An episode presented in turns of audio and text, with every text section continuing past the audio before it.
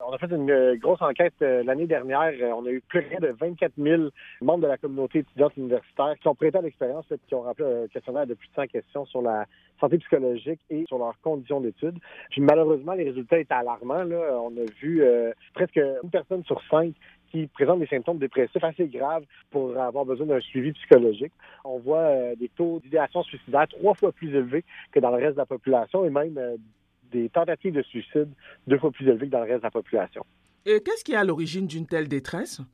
C'est la force de notre enquête, malgré qu'elle soit alarmante, on cherche aussi des pistes de solutions. On a pu identifier des leviers qui nous permettent de travailler ou d'expliquer du moins c'est quoi les pressions mises sur la communauté étudiante universitaire. On parle beaucoup euh, notamment de la solitude qui expliquerait euh, en grande partie euh, les indicateurs de mauvaise santé psychologique. On parle aussi beaucoup du manque de soutien de collègues, de la compétition entre les collègues qui sont tous les deux problématiques. Puis évidemment, bien, on s'en doute, la précarité financière peut causer problème.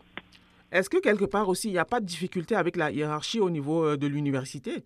C'est pas sorti, par contre, dans certaines analyses qu'on peut voir dans notre rapport. Parfois, les relations avec les professeurs, notamment au cycle supérieur, vont avoir un impact sur euh, la santé psychologique étudiante. Est-ce que certains groupes sont plus à risque que d'autres? Oui, euh, on a pu identifier certaines populations à besoins particuliers, notamment les gens euh, issus de la diversité de genre, de la diversité sexuelle, les personnes en situation de handicap et aussi les personnes aux études de première génération dont les parents ne sont pas allés aux études supérieures, que ce soit université euh, ou cégep. Et qu'est-ce que vous envisagez comme mesure pour inverser cette tendance?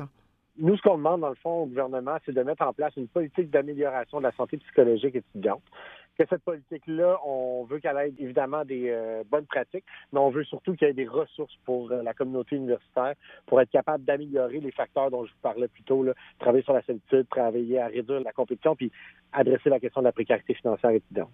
Donc, dans le fond, c'est un appel que vous lancez au ministère et aux administrations universitaires? Exactement. Nous autres, euh, on est sortis plus tôt aujourd'hui avec les trois partis d'opposition. On tend la main au gouvernement. Je pense qu'ils n'ont pas le choix de répondre avec euh, le constat devant lequel on est. Puis on est prêt à travailler à tout le monde. Ce qui est important, c'est qu'on améliore la condition de la santé psychologique étudiante. Et en ce qui concerne euh, l'apport financier attendu, est-ce que vous avez estimé, vous avez évalué les besoins? Malheureusement, on n'a pas encore estimé les besoins. Le souhait, c'est de travailler avec le gouvernement pour déterminer les guides de bonne pratique. Puis à partir de là, on va pouvoir évaluer c'est quoi le coût nécessaire de la mesure. C'était Philippe Lebel, qui est le président de l'Union étudiante du Québec. Je vous remercie infiniment d'avoir pris le temps de nous parler. Merci à vous d'avoir pris le temps de nous parler. Au revoir. Bonne journée.